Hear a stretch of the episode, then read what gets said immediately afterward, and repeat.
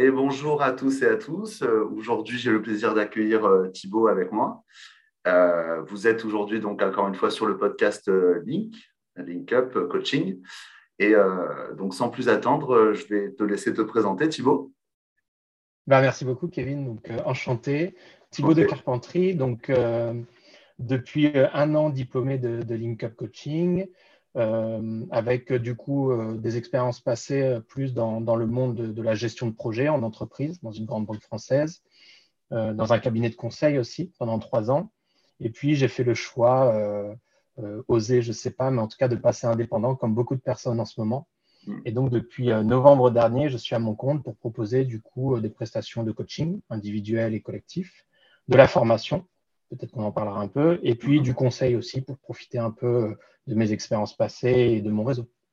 D'accord, merci beaucoup. Euh, comment tu vois ton activité de coach? Tu t'es spécialisé vers, euh, vers quoi? C'est intéressant comme question parce que c'est vrai qu'on est beaucoup sensibilisé à travailler un peu sérieusement ce sujet et pas à se lancer euh, comme ça dans, dans le vide sans avoir une idée assez claire. Et c'est vrai que très vite, j'ai eu l'impression que je pourrais vraiment bénéficier de tout ce que j'avais développé dans mes expériences passées pour orienter principalement euh, le coaching sur euh, du coaching collectif euh, et, et, du coaching en entreprise, donc par définition. Hmm. C'est vrai que j'ai eu la chance donc, de travailler pendant plus de 12-13 ans dans ce type de milieu professionnel, donc dans des grandes entreprises, en accompagnement sur des projets de transformation et d'innovation. Et assez vite, je me suis rendu compte de la force du collectif et, hmm. Et j'ai eu l'impression que je pouvais apporter ma pierre à l'édifice auprès de ces, collectifs-là, de ces opérationnels, de ces dirigeants, euh, pour les aider à trouver les solutions. Et donc, euh, assez naturellement, j'ai eu envie de monter en compétence sur des aspects de coaching. Et c'est comme ça que j'en arrive aujourd'hui à me concentrer euh, principalement, même si je coach aussi des particuliers, me concentrer principalement sur l'accompagnement des entreprises et du coup de leurs équipes. Merci beaucoup. Et euh, quand tu dis, donc, du coup, voilà, c'est vraiment, euh, tu as, utilisé euh, tes compétences justement professionnelles et tu as voulu justement donc atterrir vraiment dans le milieu de l'accompagnement. Qu'est-ce que tu entends du coup par coaching d'innovation, du coup, porté sur l'innovation? Ouais, c'est vrai que c'est un sujet qui me, qui me, tient à cœur.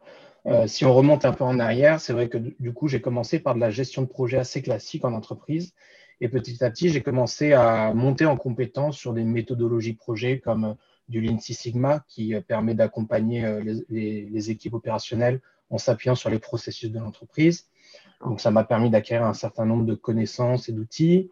Et puis ensuite, j'ai été formé et, j'ai pu accompagner avec une méthodologie qui s'appelle le design thinking, je ne sais pas si tu connais, vraiment orienté innovation pour le coup et qui donne énormément d'outils pour accompagner les équipes à identifier des solutions nouvelles en partant d'une problématique pas toujours connue. Et c'est comme ça que petit à petit euh, m'a particulièrement intéressé le sujet du coaching en innovation.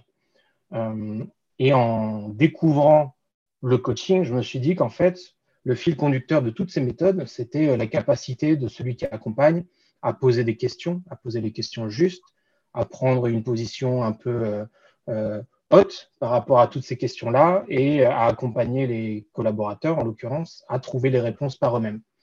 Et c'est comme ça que j'en suis arrivé, notamment grâce au design thinking, mais pas que, à avoir envie d'accompagner plus particulièrement et à challenger plus particulièrement les, équipes sur ces aspects d'innovation. Je suis convaincu aujourd'hui que la meilleure réponse à un besoin d'innover, innover, euh, toutes les entreprises veulent innover, hein, euh, parfois pour être leader sur leur marché, parfois juste pour survivre, et je suis convaincu que le coaching peut être une réponse, voire la meilleure réponse d'accompagnement. Parce que pour avoir euh, eu la chance de voir euh, de la formation, du conseil, je trouve que le coaching répond mieux en cela, euh, de par le fait que chaque nouvelle solution n'aura été jamais imaginée avant. Et donc, le coaching a cette particularité de partir d'une feuille blanche assez facilement et de surtout pas être tenté de proposer des solutions. C'est ça, il y a vraiment une libération de la parole pour vraiment essayer de, trouver euh, un consensus un peu commun et après essayer de, dans le collectif, bien sûr. Et justement, Exactement. Et du coup, justement, euh, donc, euh, toi, tu t'es vraiment attardé sur le coaching collectif. Quelles ont été les, les, les principaux missions auxquelles tu as été confronté, les principales demandes En fait, euh, on peut vraiment, euh, suivant la maturité du groupe qu'on accompagne, les demandes peuvent vraiment varier. Un, groupe ou une équipe qui est peu mature, c'est-à-dire elle, a peu de vécu en commun, c'est vrai qu'on peut aborder des, aspects du coup très basiques, mais qui permettent du coup de définir un sens, une direction, un collectif. Parce qu'il faut se dire que parler d'une équipe, c'est déjà un, stade de maturité assez élevé. Au début, on est juste qu'un groupe d'individus avec des motivations euh, individuelles, voire parfois opposées. Et donc, le travail est déjà de les amener vers un but commun. Et puis, pour des groupes beaucoup plus matures, justement, on peut aller beaucoup plus loin pour se fixer des ambitions beaucoup plus importantes euh, et ainsi, euh, que ce soit d'un point de vue business ou culture, viser des, objectifs beaucoup plus euh, ambitieux, on va dire. Et c'est quelque chose que j'ai retrouvé aussi dans une expérience plus personnelle. J'ai la chance d'accompagner une équipe féminine de roller hockey. Et que ce soit dans le cadre du sport ou dans l'entreprise, je me rends compte que il faut s'assurer de passer par tous ces stades du collectif pour s'assurer qu'on va bien viser un objectif commun euh, qui est vraiment un facteur clé de succès de la réussite derrière. C'est-à-dire que si chacun a ses propres motivations individuelles et qu'elles sont une fois de plus euh, bah, contradictoires parfois, il est difficile de leur demander euh, beaucoup plus. Mmh, tout à fait. C'est vrai que tu me parlais de, sens et donc de suite on le voit, il y, a, cet aspect à la relation à la fois interpersonnelle, donc vraiment dans la relation groupe, mais aussi en fait comment tu te positionnes toi-même en fait dans ce groupe-là quoi.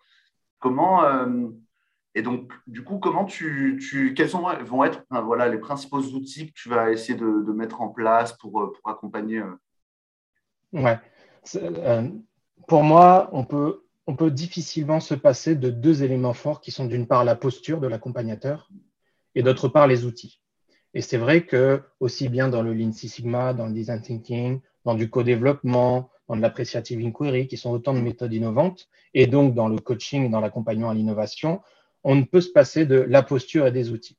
Donc la posture, je considère que c'est avant tout les acquis, les connaissances et compétences de coach euh, qui me les donnent pour avoir une fois de plus cette posture empathique, bienveillance, euh, aussi être en capacité de préparer, d'anticiper les questionnements pour orienter au mieux lors des ateliers collaboratifs. Et puis les outils, je vais les puiser un peu dans le coaching collectif, mais aussi et surtout dans les autres méthodes du coup que j'ai pu développer par le passé, qui font qu'aujourd'hui, face à une situation particulière, il y a forcément un outil qui y répond. Et donc tout ça, ça se prépare pour accompagner, euh, lorsqu'on accompagne le groupe, être le plus armé possible, avoir une intention très forte sur la direction qu'on veut leur faire prendre. Et par contre, dans les propositions, euh, libre à eux de proposer avec la plus grande variété possible de solutions tout ce qui peut répondre à leurs problématiques.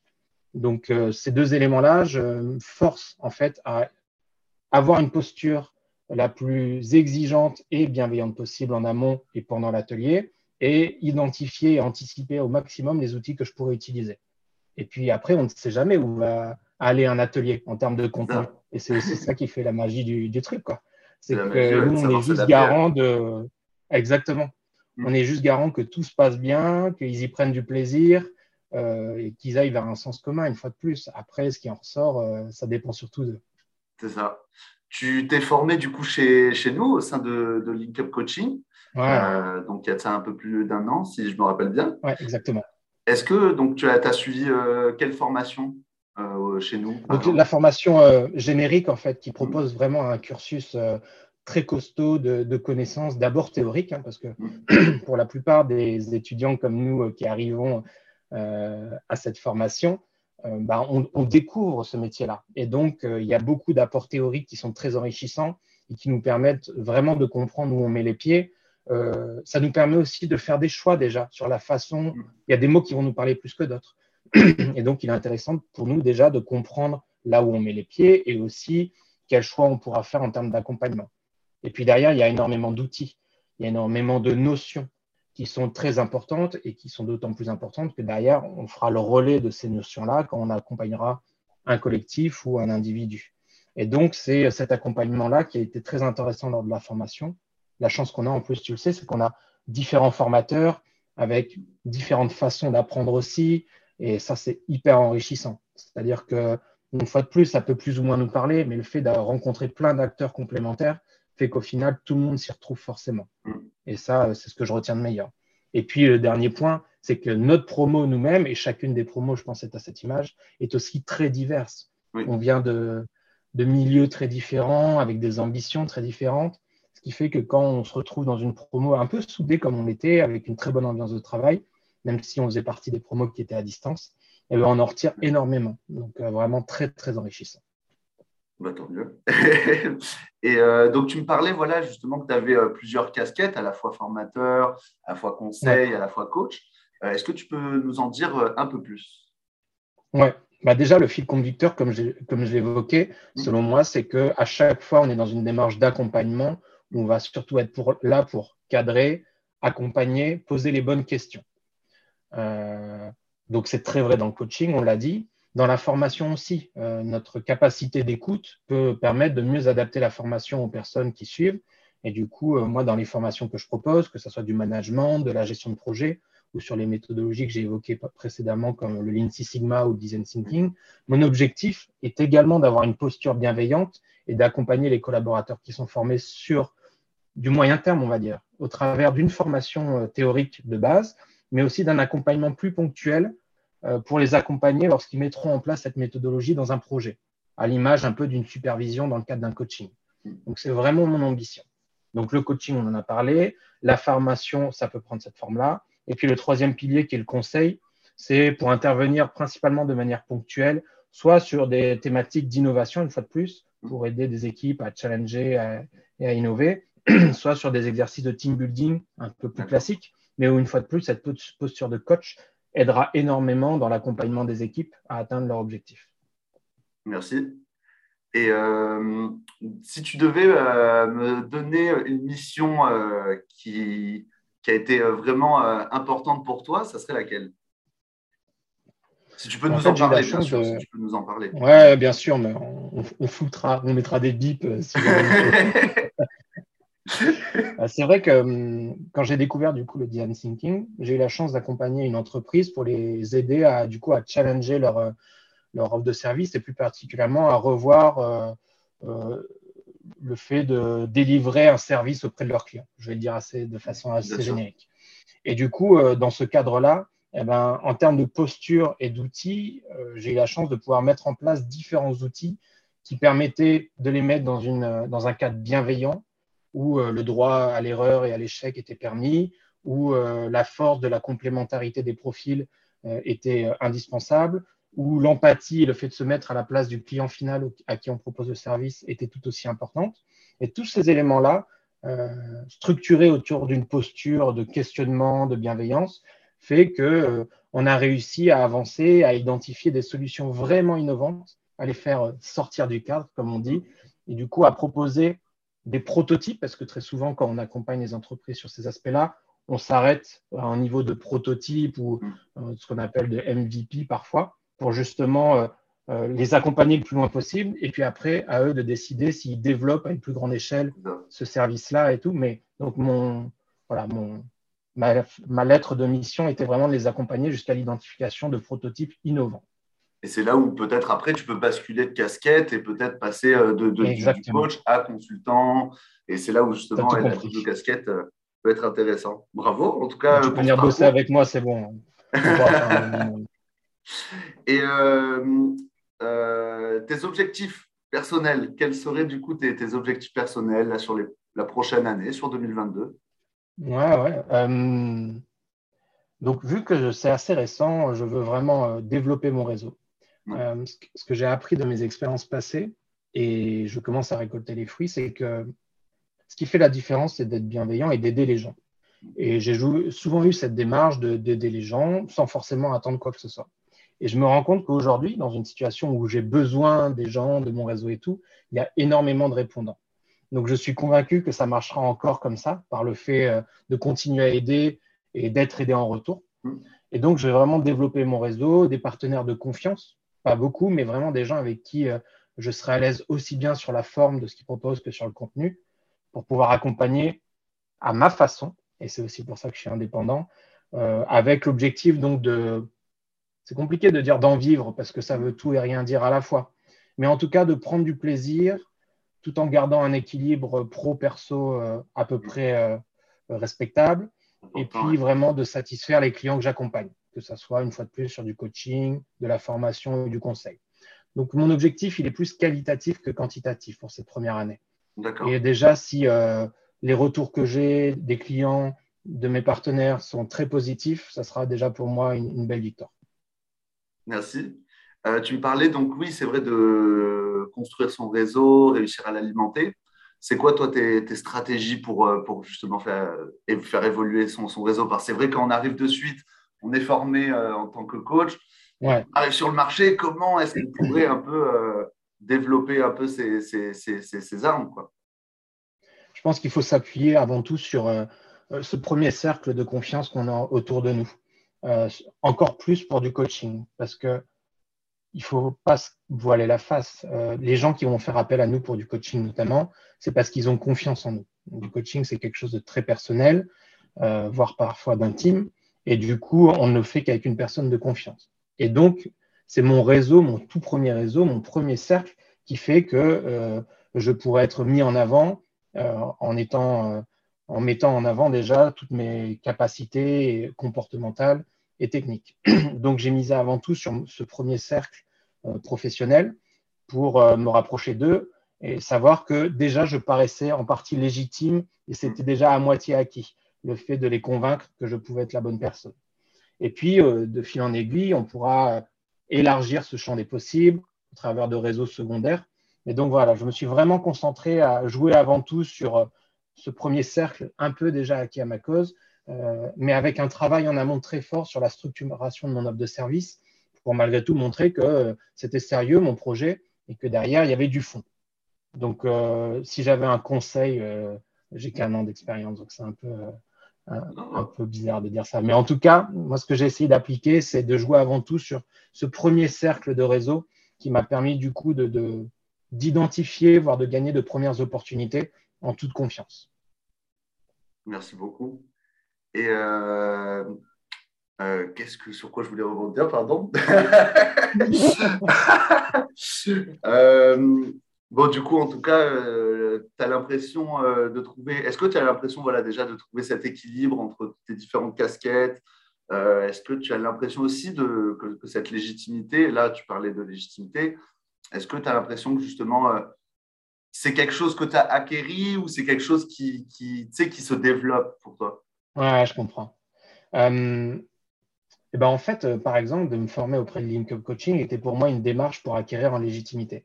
C'est-à-dire que sur un sujet qui peut paraître assez nouveau, si on n'a pas un diplôme un peu euh, qui vient officialiser l'acquisition de ces connaissances, c'est vrai qu'on peut se sentir parfois illégitime à agir sur tel ou tel sujet. Donc, c'était pour moi très important de compléter ma, palette de compétences euh, avec ce diplôme de, coach. Et du coup, j'arrive aujourd'hui sur le monde du travail avec euh, une expertise forte sur certains de ces sujets, euh, des diplômes complémentaires permettant du coup d'affirmer cette légitimité. Et j'ai fini de l'acquérir sur les premières missions que j'ai menées. C'est-à-dire que les premiers retours clients très positifs m'ont permis d'être sûr de moi et de savoir que j'avais pris la bonne décision. Et euh, par rapport à ces différentes casquettes que tu évoques, c'est vrai qu'il était important très rapidement pour moi de définir ce fil conducteur qui est que, que ce soit du coaching, de la formation ou du conseil, l'objectif est avant tout d'accompagner les entreprises et leurs collaborateurs et, d'être là vraiment euh, pour euh, apporter énormément de bienveillance et de soutien et pas apporter forcément des solutions. Donc, avec ce fil conducteur et avec cette légitimité acquise, c'est vrai qu'il est plus simple de tenir un discours et de pitcher devant des clients ou des prospects euh, avec une certaine certitude déjà de ce qu'on peut proposer. Je te remercie beaucoup pour euh, toutes ces informations, ce beau parcours, cette cohérence euh, que tu as justement entre toutes tes différentes casquettes et cette légitimité, c'est beau, bravo. Est-ce que tu as un petit mot, un petit mot de fin à nous faire passer ou pas? Non, mais en tout cas, je me rends compte qu'en étant indépendant, il est encore plus important de prendre du plaisir dans ce qu'on fait et, c'est un choix fort. Hein. Donc moi, ce que je retiens aujourd'hui, c'est euh, le plaisir, euh, malgré les risques que ça peut comporter, de, faire ce genre de travail. Euh, et de, en fait, j'ai la chance du coup de faire un métier que j'aime maintenant et, ça me permet d'avoir le sourire et d'arriver en mission avec ce sourire. Donc tant que j'arriverai à maintenir ça, je pense que ça sera le plus important et ça se voit. Ça se voit que tu as le sourire, ça, fait plaisir, franchement, à voir. Il y, a une, bonté qui sort de toi, ça fait plaisir. en tout cas, je te remercie vraiment pour d'avoir assisté à ce podcast. C'est vraiment très gentil de ta part. Ouais, c'était un grand plaisir. et sans, sans, sans coupure, sans fin. Je te remercie beaucoup et je te souhaite une très très bonne journée. Merci Kevin. À la prochaine. à très bientôt.